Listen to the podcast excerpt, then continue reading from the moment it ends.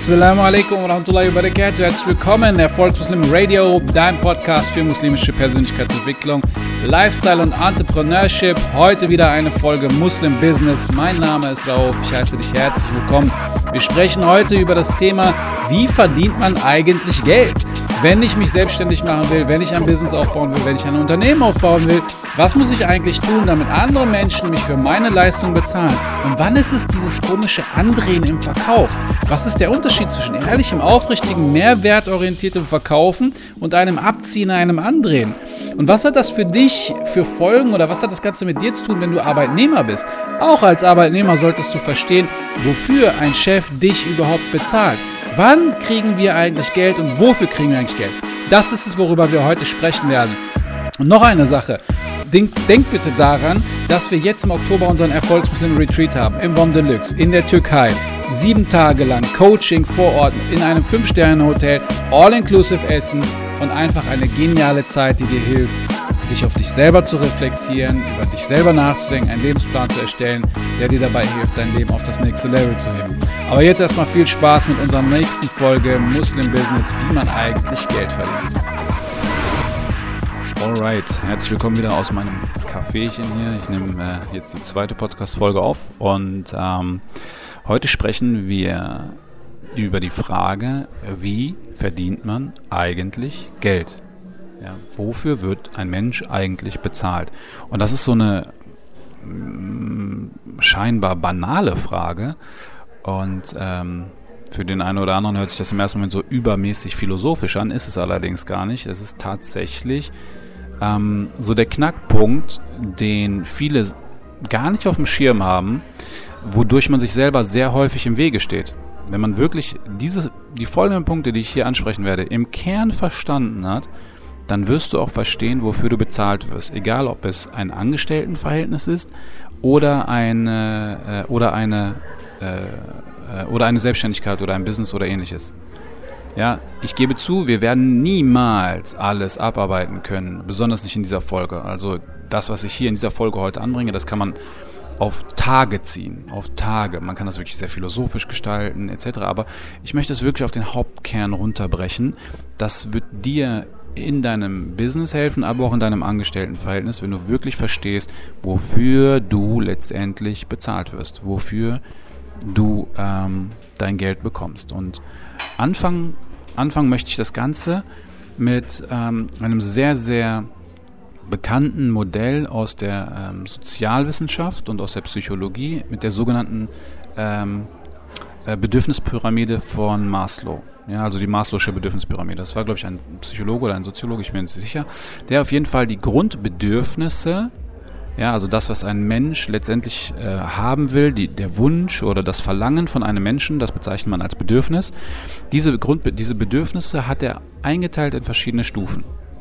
Und aus dieser Maslow'schen Bedürfnispyramide kann man sehr gut die Märkte ableiten, in denen man etwas verkaufen kann oder beziehungsweise in denen man etwas kauft, also Märkte, in denen man Geld verdient. Und die erste, das erste Bedürfnis das ein Mensch hat, ist das absolute Grundbedürfnis, also die Grundbedürfnisse. Das ist so mm, das, was jeder Mensch oder das, die Grundbedürfnisse sind letztendlich die Bedürfnisse, ähm, die das Leben des Menschen sichern. Ja, also das, das Leben sicherstellen. Also Essen und Trinken. Essen und Trinken. Ähm, äh, ja, Geschlechtsverkehr, Sex kann man da glaube ich auch noch mit rein. Nee, wobei das kommt dann später. Wobei das, wie gesagt, einige Sachen könnte man hier und da einordnen. Aber es geht halt um den Überlebenstrieb, um den Überlebensdrang des Menschen. Und hier geht es halt um Essen und Trinken. Das sind die absoluten Grundbedürfnisse. Bis, wenn die nicht gedeckt sind, ja, wenn die Grundbedürfnisse nicht gedeckt sind, ähm, spielt alles andere keine Rolle. Also, ganz einfach gesprochen, stell dir vor, jemand schmeißt dich in der Wüste raus ja, und du bist eine Woche lang in der Wüste unterwegs, ganz alleine, Sonne knallt, 50 Grad. Und jetzt kommt auf einmal jemand an und sagt dir, ey, ich habe hier eine Flasche Wasser, ja, von, ähm, äh, sagen wir ein Liter Wasser. Und ein Liter Wasser kostet hier im Supermarkt vielleicht, sagen wir mal, 80 Cent oder sagen wir mal einen Euro. Ja, es ist schon sehr teuer. Aber es ist weniger als ein Euro kostet ein Wasser. So, und jetzt kommt jemand an und sagt, hier, pass auf, ich gebe dir ein Liter Wasser und daneben stelle ich dir 100 Kilo Gold. Ja, ein Liter Wasser gegen 100 Kilo Gold. Und du warst eine Woche lang in der Wüste unterwegs und du weißt nicht, wie weit du noch gehen musst. Wofür würdest du dich entscheiden? Natür und du darfst nur eine Sache wählen, Wasser oder Gold. Und entweder ganz oder gar nicht. Und du würdest natürlich sagen, hey, was soll ich mit dem Gold? Ich kann es nicht essen. Mein Grundbedürfnis, Durst, muss erst einmal gestillt werden. Also gib mir das Wasser. Das heißt, du würdest 100 Kilo Gold, nur mal um das mal äh, in Zahlen auszudrücken. Ich glaube, im Moment liegt äh, das Gramm, das Gramm Gold liegt, glaube ich, bei 60 Euro. Und wenn wir von 100 Kilo sprechen, dann sind das ja 100 mal 1000 ne, in Gramm. Und das mal 60, das heißt, das wären ungefähr 6 Millionen. Das heißt, du würdest eine 1-Euro-Flasche bevor, vor den 6 Millionen, vor dem Gold im Wert von 6 Millionen Euro bevorzugen. Weil logischerweise dein Grundbedürfnis Essen und Trinken gestillt werden muss. So. Und erst, wenn du jetzt dieses Grundbedürfnis gestillt hast, das heißt, wenn du keinen Hunger und keinen Durst hast oder, kein, oder, oder, wenn du, oder wenn du eine Wohnung hast, also nicht in Deutsch, jetzt in unserem System oder in unserem Umstand nicht unter der Brücke leben musst, dann kommt das nächste Grundbedürfnis, das ist Sicherheit. Das bedeutet, ähm, also nur mal ganz kurz nochmal, um, um auf das Grundbedürfnis nochmal einzugehen. Der Markt, der sich halt hieraus ergibt, aus diesem Thema Grundbedürfnis, ist natürlich jetzt so etwas wie Essen und Trinken im Supermarkt oder der Wohnungsmarkt. Jeder von uns braucht irgendwie eine Wohnung. Oder auch äh, Klamotten sind ein Grundbedürfnis. Das heißt, ich muss mich ja irgendwie äh, kleiden und äh, aufpassen, dass ich dementsprechend. Ähm, ähm, so, jetzt muss ich hier kurz mal wieder meine Folge unterbrechen. Also, sobald ähm, die Grundbedürfnisse in Form von äh, Essen, Nahrung, Kleidung, Unterkunft etc. gedeckt sind, dann ähm, steigen wir dementsprechend quasi in unserer Entwicklungsstufe, in unserer sozialen oder menschlichen Entwicklungsstufe, wenn man so will, auf in äh, das zweite Grundbedürfnis, nämlich Sicherheit. Ich möchte Sicherheiten haben. Das heißt, äh, wenn ich dann nicht mehr quasi von der Hand in den Mund lebe, versuche ich dann irgendwie zum Beispiel Geld zu sparen. Oder ich schließe eine Versicherung ab gegen einen Schaden von dem Vermögen oder meinem Leben oder was auch immer, was ich halt aufgebaut habe. Ja, also so ein typisches Beispiel ich komme aus der Uni und will erstmal nur einen Job haben und wenn ich einen Job habe, dann heirate ich irgendwann, dann kriege ich irgendwann Kinder und spätestens, wenn ich Kinder habe, fangen die meisten Menschen dann an nachzudenken, äh, okay, ich muss vielleicht einen ähm, Goldsparplan machen, ich muss ein bisschen sparen für meine Kinder, ich muss ihnen das irgendwie absichern etc. Wobei ich mittlerweile sagen muss, dass so gerade dieser Aspekt von Grundbedürfnissen äh, oder hier zeigt sich schon, ähm, dass die gesamte Industrie, die gesamte Wirtschaft marketingtechnisch so stark geworden ist, dass sie nur noch darauf abzielt, dass wir unseren Nefs bedienen. Das heißt, wir denken gar nicht mehr in diesem Grundbedürfnisse sicherstellen und dann äh, gehen wir in die, in, die, in die, Sicherheit, sondern wir springen in dieser maßlosen Bedürfnispyramide sehr schnell um verschiedene Stufen. Was werde ich hier gleich nochmal ein bisschen detaillierter erklären. Aber im Wesentlichen geht es darum, dass man sagt, okay, nachdem ich mir äh, nachdem ich meine Grundbedürfnisse gesichert habe, will ich Sicherheiten haben. Und die Märkte, die sich zum Beispiel hieraus ergeben, sind natürlich auch zum Beispiel im Finanzse Finanzsegment, ja, dass, dass, man, dass Menschen Versicherungen abschließen, weil sie sich absichern wollen. Oder dass sie zum Beispiel äh, Goldsparpläne machen. Oder ähm, dass sie zum Beispiel Security-Firmen beauftragen, die äh, ihre Häuser ähm, beschützen. Oder zum Beispiel im Computersegment, dass zum Beispiel Software bereitgestellt wird, so Antivirensoftware, um eben ähm, de deine Daten zu schützen äh, etc. Oder Reiserücktrittsversicherungen äh, oder oder oder. Also gerade im, im Sicherheitssegment, gerade im Sicherheitssegment ähm, findest du sehr viele Produkte und Dienstleistungen im Bereich von Versicherungen, Finanzen etc. Wo es halt darum geht, die Grundbedürfnisse zu sichern. Wenn du die meistens gesichert hast, dann gehst du auf die nächste Stufe, das sind die sozialen Bedürfnisse. Das heißt, wenn du keinen Hunger hast, keinen Durst hast, Unterkunft hast und das alles abgesichert hast, dann fängt der Mensch meistens auch an, darüber nachzudenken, dass er mit anderen Menschen doch gerne interagieren will. Er möchte vielleicht auch nicht mehr alleine sein. Ja, also soziale Bedürfnisse, die sich hieraus ergeben, gesellschaftlicher Natur. Zum Beispiel sind äh, typische, typische Produkte und Dienstleistungen in diesem Segment zum Beispiel äh, ähm, soziale Netzwerke. Das ist so eigentlich das, was wir alle sehr stark mittlerweile äh, sehen. Sei es Facebook, sei es Instagram, sei es Dating-Apps. Dating-Apps wie zum Beispiel Tinder oder ähnliches. Das ist nichts anderes, als dass jemand ein äh, Bedürfnis des Menschen bedient, dass Menschen mit anderen Menschen zusammen sein wollen. Oder ähm, zum Beispiel auch äh, Restaurants und Cafés. In einem Restaurant oder in einem Café geht es nicht darum, dass du dorthin gehst, um zu essen, um deinen Hunger zu stillen oder zu trinken Natürlich kann es mal sein, dass du mal Hunger hast oder mal hingehst und was trinken etc. Aber im Wesentlichen geht es um gesellschaftliches, soziales Beisammensein. Und der Gründer von, äh, von Starbucks hat das in seinem Buch sehr cool beschrieben. Ähm, das Buch heißt Onward, also Onward, also vorwärts. Ich weiß gerade gar nicht, ich komme gerade nicht auf den Namen, aber das Buch ist auf jeden Fall sehr cool geschrieben. Und er hat das sehr cool in seinem Buch beschrieben, indem er sagte, ähm, wir, wir sind kein Kaffeeladen, wir sind keine Cafeteria oder, oder eine Rösterei oder so etwas. Wir schaffen eine soziale Plattform, wo Menschen zusammenkommen, um sich auf einer höheren sozialen Ebene auszutauschen. Und nebenbei beliefern wir den besten Kaffee der Welt.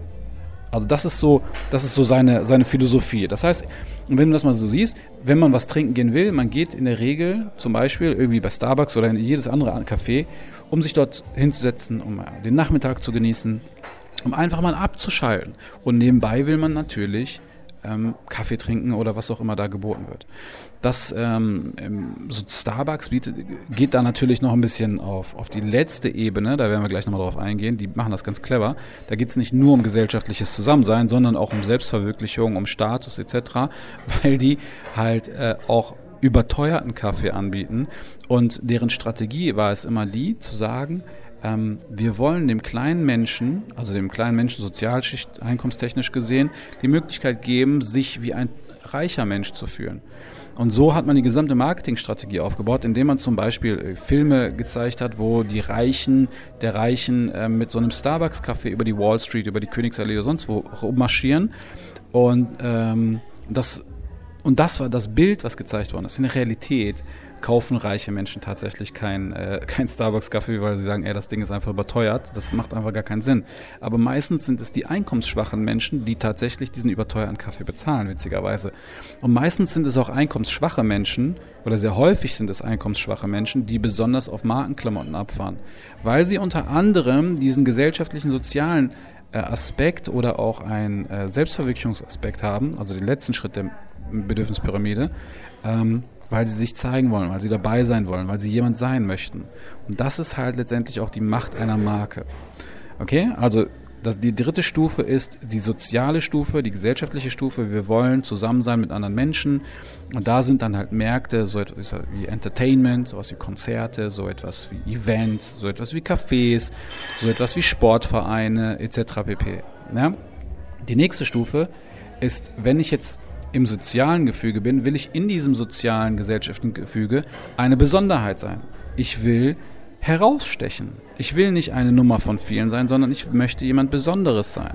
Natürlich hat jeder Mensch eine eigene charakterliche Ausprägung, aber das ist so, ähm, zeigt sich sehr häufig, ähm, dass das so eine Prägung der Menschen ist. Das heißt, man will auch anerkannt sein, man will auch ein bisschen Anerkennung genießen etc. Und die Produkte und Märkte, die halt hier kommen, sind meistens alles Produkte, die irgendwas mit Status oder Anerkennung oder beson besonderen Merkmalen haben. Sei es eine Marke, ein Markenpulli, sei es ähm, ähm, ja, keine Ahnung.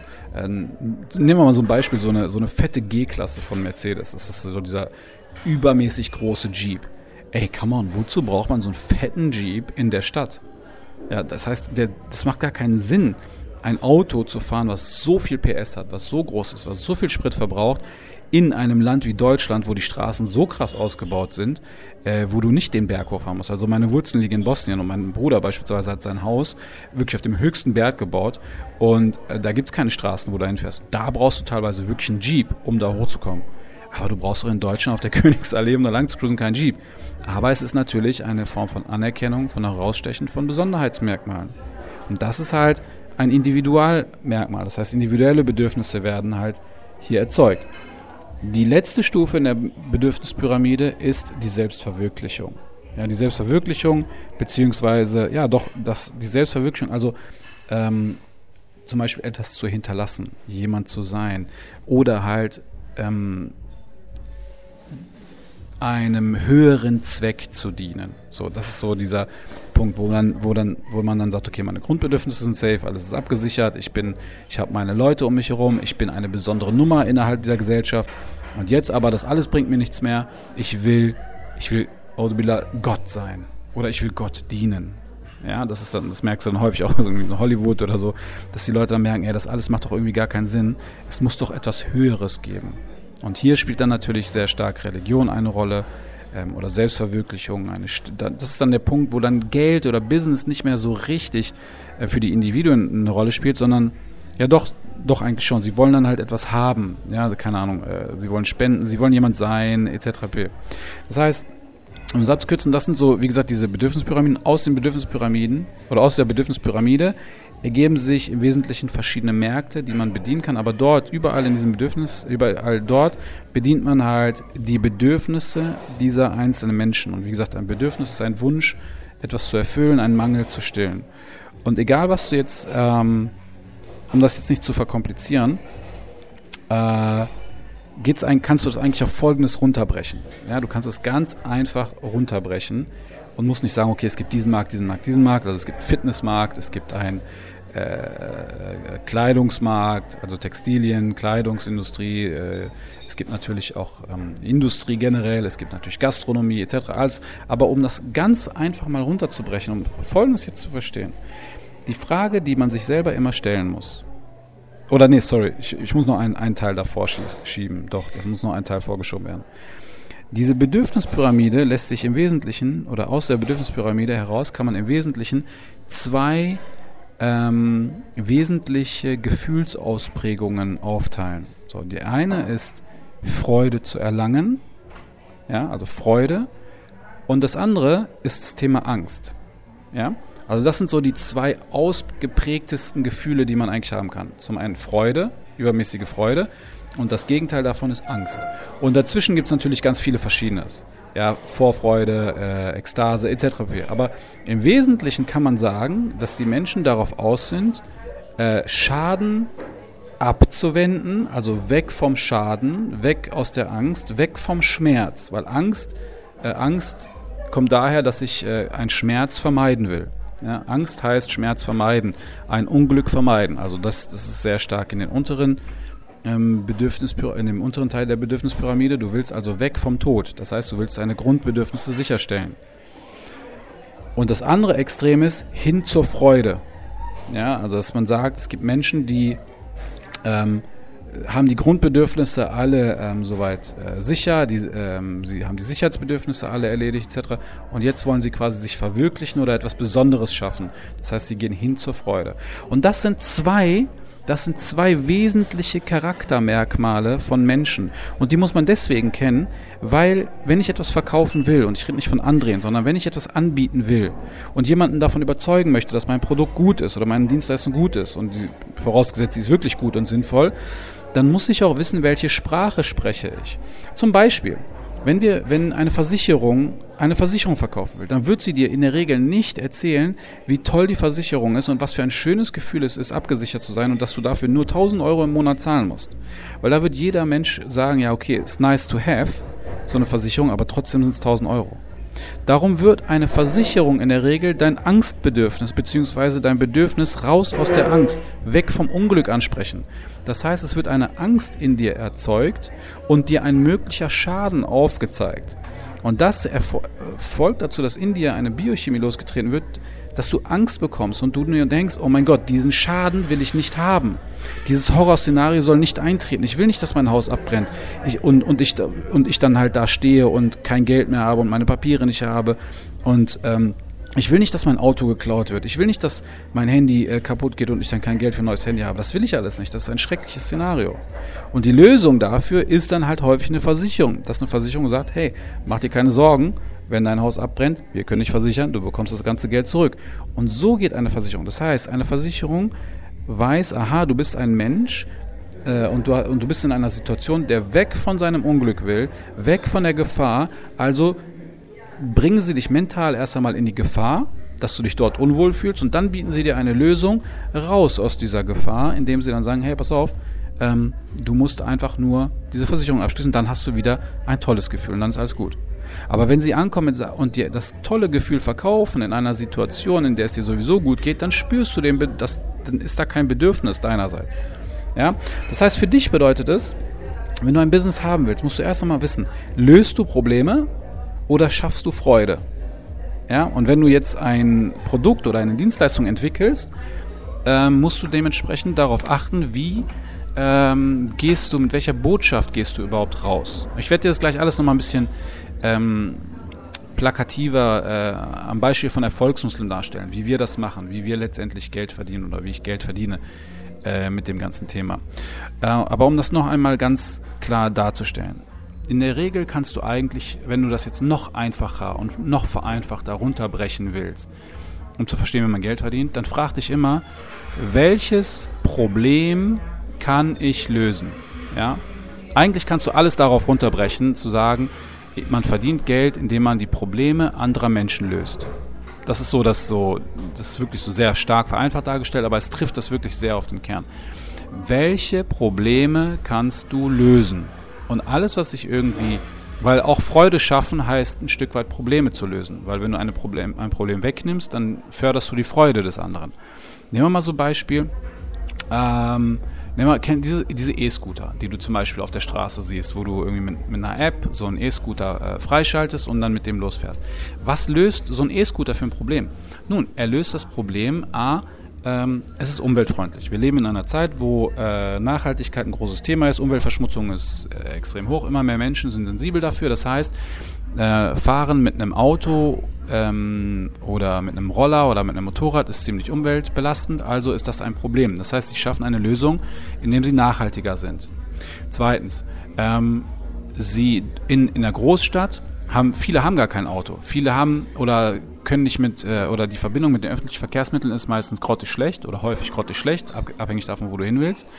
Ähm, das heißt, sie lösen das Problem der Mobilität. Du kommst besser irgendwo hin. Zweitens sind sie sehr schnell und einfach zugänglich. Du musst nicht auf eine Bahn warten, du musst nicht auf einen Zug warten, du musst kein Taxi nehmen, weil das ist auch zu teuer und auch nicht mehr nachhaltig, sondern du hast einfach eine App und kannst das Ding sehr schnell freischalten und es benutzen und sehr, sehr agil. Du kannst überall in die kleinsten Ecken reinfahren mit dem Ding und sehr schnell und einfach dorthin kommen, wo du sein willst. Und es ist be relativ bezahlbar. Es ist natürlich schon verdammt teuer, wenn man das sich mal so überlegt, dass du irgendwie 20 Cent für eine Minute zahlst. Ähm, aber dennoch ist es irgendwie bezahlbar für, die, für den Normalverbraucher. Plus, das Coolste ist, es, also das sind alles Probleme, die zum Beispiel so ein E-Scooter löst. Zeitprobleme, Umweltprobleme, Mobilitätsprobleme, all das löst so ein E-Scooter. Und darum wachsen die Dinger ja auch wie Pilze aus dem Boden. Das heißt, sie treffen sehr viele Nerven. Und auf der anderen Seite macht das Ding verdammt viel Spaß zu fahren. Das heißt, hier schafft man auch nochmal Freude. Man ist nicht nur weg vom Schmerz, man ist sogar auf der Ebene hin zum Glück. Ein anderes Beispiel. Nehmen wir das Thema ähm, äh, ein iPhone oder ein Smartphone. Warum schlafen die Menschen nächtelang, oder früher war das noch stärker der Fall, heute ist das nicht mehr so stark, aber vor ein paar Jahren noch, haben die Leute übernachtet, um die Ersten zu sein, ein iPhone zu bekommen. Das haben sie nicht gemacht, weil die Technik von einem iPhone so grandios war und man abhängig von dieser Technik war, sondern das war ein Individualbedürfnis. Man wollte, man wollte bedeutend sein, man wollte der Erste sein. Also das sind natürlich so diese Cracks, die ganz am Anfang da waren, den höchsten Preis zahlen, um Erster zu sein. Das war kein Problem, was man löst, sondern es war hin zum Glück. Auf der anderen Seite hat so ein iPhone natürlich so diesen Aspekt, von Status. Das heißt, also wenn man sich so ein bisschen auch mit Psychologie beschäftigt, wird man halt äh, häufig an den Punkt kommen, dass sehr viele Menschen, die zum Beispiel aus ärmeren Verhältnissen kommen, alles möglich machen, um zum Beispiel so ein kleines Statussymbol zu haben. Ein iPhone ist heute nicht mehr unbedingt so ein krasses Statussymbol, es ist schon so ein oder ein iPhone oder sonst ein Smartphone, ich sage mal iPhone, aber irgendein Smartphone. Das ist mittlerweile schon so ein, ja, so ein Must-Have. Aber also wenn du es nicht hast, dann bist du schon, dann ist das schon komisch manchmal. Ja, also nicht, wie gesagt, nicht iPhone, es kann ein Smartphone sein, aber wie auch immer. Aber sind wir ehrlich, so wenn du jemanden, meistens, häufig ist es so, wenn du jemanden siehst, der ein Handy hat, das irgendwie fünf Jahre alt ist, dann wird, wird, wird diese Person meistens schon irgendwie so ein bisschen komisch beugt oder kriegt den einen oder anderen Spruch, was ich nicht cool finde, was auch nicht richtig ist, aber das ist halt nun mal so der Zeitgeist, in dem wir uns bewegen. Das heißt, so früh und früher war das halt noch krasser. Früher warst du so, wenn du das neueste Gerät hattest, dann hieß es so, wow, das ist jemand. Das heißt, man hat häufig den Schmerz von jemandem weggenommen und ihm eine Besonderheit in einer Gesellschaft gegeben. Das heißt, auch wenn du nichts drauf hattest, wenn du niemand warst, hast, haben sich Menschen über ein Gerät, wie zum Beispiel dieses, dieses Smartphone, profiliert. Sie haben gesagt, wow, der ist jemand. Und dann, hat, dann hieß es auch im Freundeskreis immer so, hast du schon gesehen, der hat schon das Neueste, äh, so und so. Und genau das gleiche mit, mit einem, mit einem, zum Beispiel mit einem Auto. Ja, das heißt, wenn man gesellschaftlich vielleicht auch nicht anerkannt war, weil man, keine Ahnung, irgendwelche Wurzeln in irgendwelchen anderen Ländern hat oder aus sozial schwachen Schichten kommt und auf einmal kommt man mit einer dicken Karre um die Ecke, kriegst du Aufmerksamkeit. Das heißt, das Problem wird gelöst, aus der Unbedeutendheit in die Bedeutendheit zu kommen. Und das ist halt das, was da, das ist die Macht einer Marke. Es geht nicht darum, dass es ein Auto ist, sondern es ist die Marke hinter dem Auto. Es ist nicht darum, dass es ein Auto ist, es, ist, es geht darum, dass es ein BMW ist. Und zwar der Dreier BMW. Und zwar mit dem und dem Motor, mit der und der Ausstattung. Oder es ist ein Mercedes, es ist kein Auto. Ja, oder, äh, oder das gleiche gilt mit anderen Markenklamotten. Ja, wenn du, warum zahlt man denn für einen Pulli, wo zum Beispiel Gucci oder Louis Vuitton oder Ralph Lauren oder so draufsteht, das vier, fünf, sechshundertfache mehr als für den gleichen Pulli, ja, ähm, der mit der gleichen Farbgestaltung ist oder sonst wo, ähm, und der gleichen Qualität ist, warum zahlt man für den Markenpulli so viel mehr? Weil man dem Menschen eine Bedeutendheit gibt dadurch.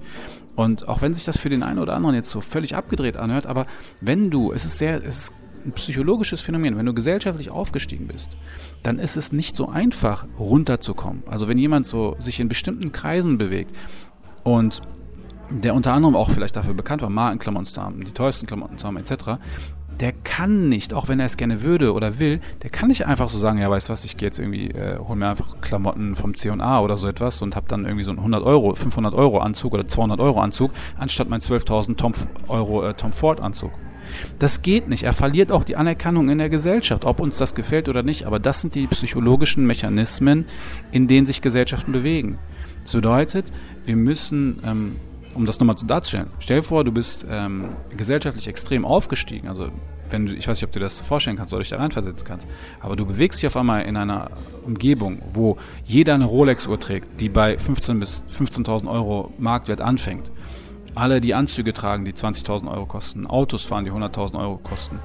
Ähm, diese Menschen profilieren sich darüber oder identifizieren sich auch ein Stück weit dafür, darüber. Und wenn du ein Teil von diesem System warst und dann auf einmal gesellschaftlich und finanziell ein Stück weit abstürzt, dann wirst du nicht einfach mit einem 300-Euro-Anzug und mit einer Swatch oder so und mit, eine, mit der Bahn in diese Kreise reinkommen und dich dort zurechtfinden. Du wirst regelrecht verstoßen aus diesen Kreisen. Ja, ob uns das gefällt oder nicht. Aber wenn du nicht, und das hat auch nicht unbedingt etwas mit dem Geld zu tun, das hat einfach damit was zu tun, dass sich Menschen aufgrund von Interessen oder Neigungen oder wie auch immer sammeln und zusammenschließen. Und das ist das Extremum sind natürlich so etwas wie Sekten. Ja, Sekten ähm, finden sich auch untereinander, weil sie eine gewisse Ideologie verfolgen. Oder weil, ja, oder Businessleute, die sich halt zusammentun, weil sie eine Ideologie haben oder weil sie ein wirtschaftliches Interesse haben, etc. Oder weil sie einfach die, von der Denke gleich sind. Und wenn das, wenn, wenn gerade so dieser Aspekt Geld im Vordergrund steht, dann ist das halt der Punkt. Also, um nicht äh, zu philosophisch oder sozialkritisch oder wie auch immer zu werden, ähm, die Grundbedürfnisse des Menschen kannst du grundsätzlich aufteilen in Probleme lösen, in Freude und Angst. Und zusammenfassend kann man vielleicht sagen, welches Problem löse ich? Dafür muss ich natürlich wissen, wer, wer hat welches Problem. Das heißt, wenn du ein Business gründen willst und du weißt nicht was, suche nach Problemen in der Gesellschaft. Und ein Problem kann manchmal komplex verpackt sein. Ein Problem es wird, wird vielleicht nicht immer als Problem dargestellt, sondern es kann als Luxus dar, dargestellt sein, wie zum Beispiel Luxusmarken, aber eigentlich lösen sie das Problem, dass sie Menschen aus der Unbedeutendheit rausholen, in die Bedeutendheit bringen. Das heißt, das Problem ist, für Menschen dann vielleicht unbedeutend zu sein. Aber wir müssen es nicht zu kompliziert machen. Du kannst es ganz einfach halten. Was gibt es für Probleme, die du vielleicht in irgendeiner Art und Weise lösen kannst? Das einfachste Beispiel, wirklich ein ganz einfaches Beispiel, ein Zahnarzt wir zahlen, wenn du, wenn du Schmerzen hast, wenn du extreme Zahnschmerzen hast und du gehst zum Zahnarzt und der sagt dir, hey, ich könnte deinen Zahn behandeln, ähm, ohne Betäubung, mit einem Bohrer, wird extrem schmerzhaft und dauert eine Stunde, kostet aber 100 Euro. Oder ich mache das Ganze in 5 Minuten fertig, ohne Schmerzen, kostet 1000 Euro. Dann würdest du ihm die 1000 Euro sofort auf den Tisch legen und sagen, ja, löst mein Problem, löst die Schmerzen. Ja, das ist so der Punkt. Und um das jetzt mal ein bisschen aus der Theorie wegzunehmen. Wie ähm, wie kannst du dein Business starten oder wie kannst du ein Business finden oder, ähm, oder was hat es auch mit dir zu tun, wenn du zum Beispiel in einem Angestelltenverhältnis bist. Du musst dich halt immer fragen, welchen Mehrwert biete ich für zum Beispiel meinen Arbeitgeber bzw. für meinen Kunden. Ja? Welche Probleme löse ich für ihn und wie ist das monetär greifbar? Und ich möchte das jetzt an, anhand von Erfolgsmuslimen darstellen, wie wir das gemacht haben. Ähm, Erstens, also meine Story, was mache ich? Wir zum Beispiel von Erfolgsmuslim, wir machen im Wesentlichen Privatcoachings und Business Coachings. Und Privatcoachings, also anders, wir machen digital, wir machen vier Sachen. Digitale Coachings, Privatcoachings, Business Coachings und Retreat Coachings. So, wenn man jetzt zum Beispiel, heute ist der äh, Mai, der 22. glaube ich oder so, Zeitpunkt der Aufnahme. Äh, daher kann ich dich auch noch einladen zu unserem Retreat-Coaching. Das Retreat-Coaching, was wir jetzt zum Beispiel machen werden, ist, wir fliegen gemeinsam für eine Woche in die Türkei, in ein Fünf-Sterne-Hotel, ins Vom Deluxe. Das ist ein Hotel, das ist eines der besten Halal-Hotels, die es überhaupt gibt. Mit getrennten Stränden und getrennten Pools. Das heißt, Frauen können schwimmen, ähm, ohne dass sie beobachtet werden, ohne dass sie Angst haben. Äh, sie können sich einfach gehen lassen. Wir haben natürlich, da gibt es auch, äh, auch Familienpools und Familienstrände. Wenn man sagt, ich will nicht ganz allein sein, sondern meinen Mann oder meinen Kindern, dann kann man auch an diese gemischten Pools kommen, die einen gewissen Dresscode haben, wie ein Burkini äh, oder halt äh, etc. Also nicht mit einem Bikini oder so, sondern es ist ein Dresscode.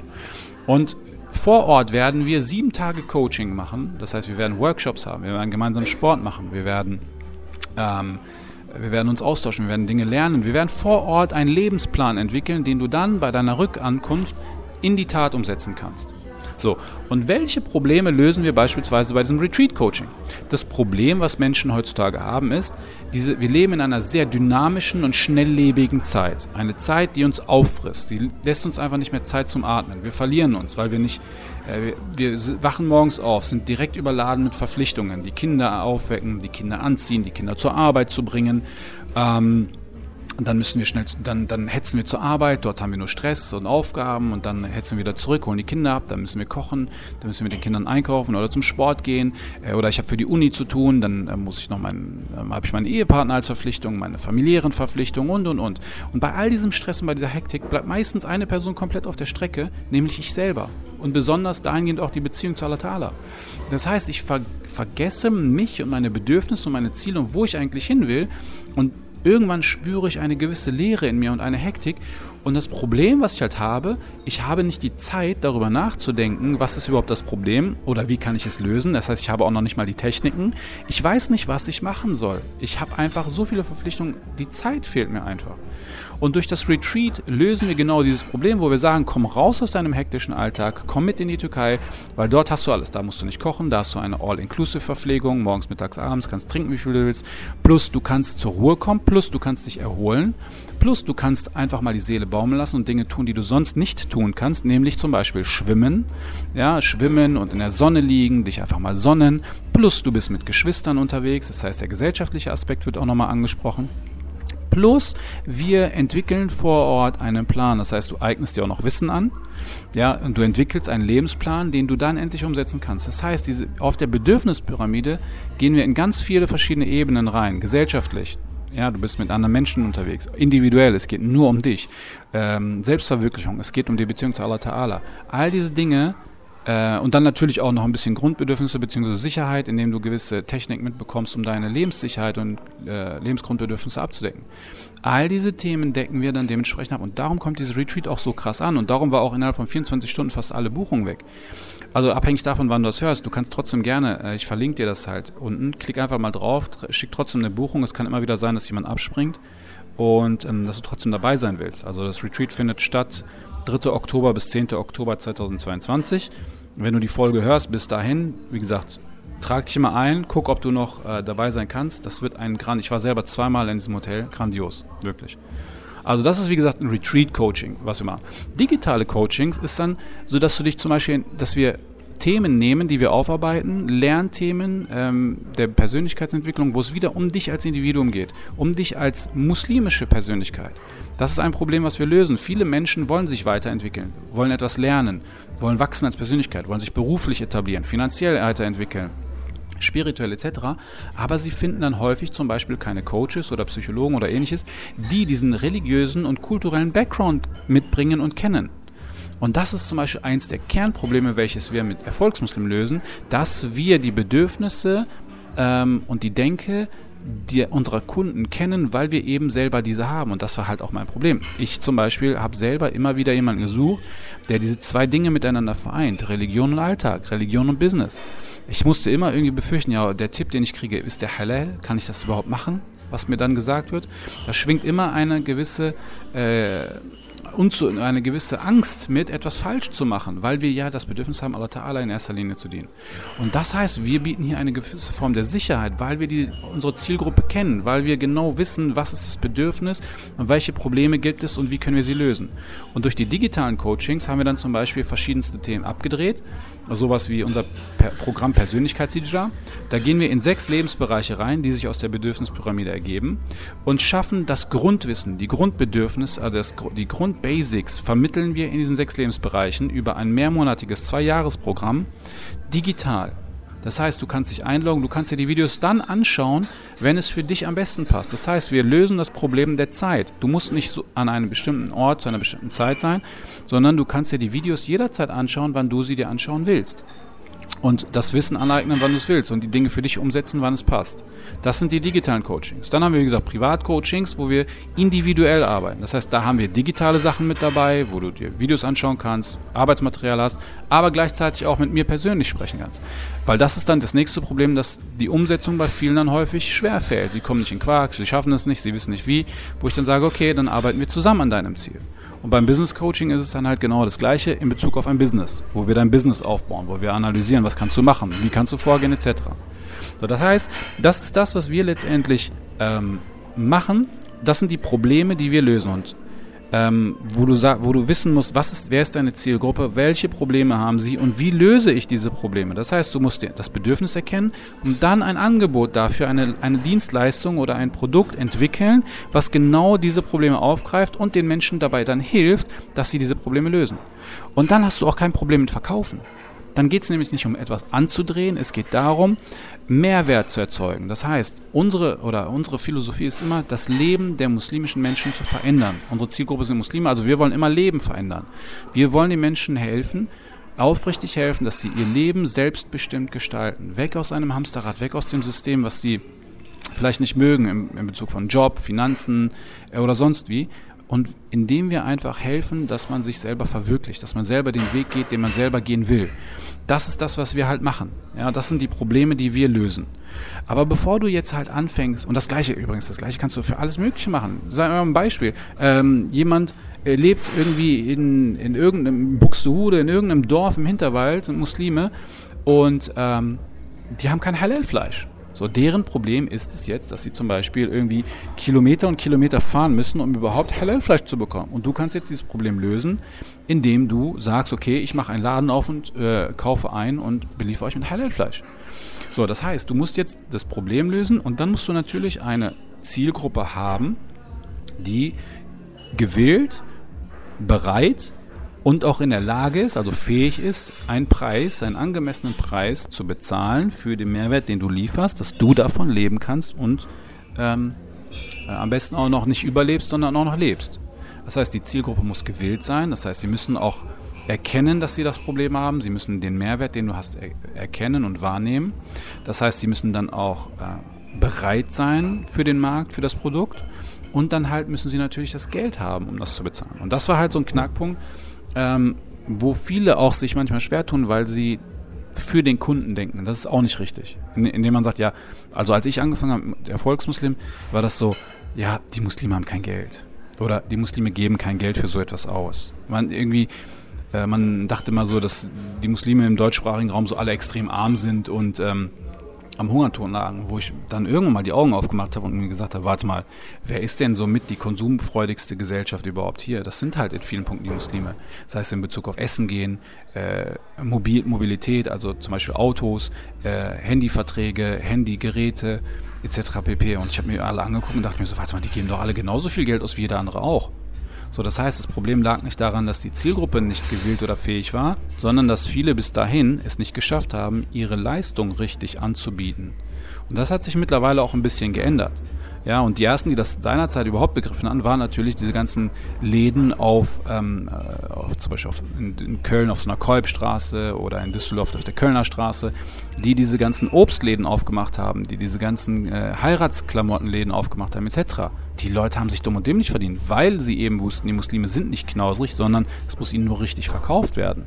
Und damit meine ich nicht angedreht, sondern die Leistung muss auf eine richtige Art und Weise präsentiert und angeboten werden. Und dann sind Muslime auch bereit, dafür zu bezahlen. Und das ist auch meine Erfahrung.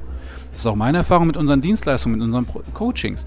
Wenn die Muslime erkennen, wow, es, es gibt wirklich ein Problem, also ihnen klar gemacht wird, ey, du hast anscheinend wirklich ein Problem und du bist nicht, du bist kein Sonderling, wenn du sagst, ich habe ein Problem mit meinem Selbstwertgefühl, äh, mit meinem Selbstbewusstsein, mit meinem Zeitmanagement oder mit meiner Lebensfreude generell, indem ihnen dann erstmal klar gemacht wird, du bist nicht alleine, sondern es gibt ganz viele Menschen, die das haben und es gibt zahlreiche Lösungen dafür. Lasst uns doch einfach mal darüber sprechen. Und wenn man dann ein Gespräch anbietet, und äh, dann schon Lösungswege aufzeigt, dann sehen auch die Kunden, wow, auch wenn ich jetzt dafür ein paar Euros hinlege, das wird mir dann tatsächlich helfen und das wird mein Problem lösen und das wird mich glücklicher machen. Wow, dann mache ich das auch. Dann musst du halt aber natürlich auch im letzten Moment dein äh, abliefern. Ja? Also das sind so, das ist der Punkt.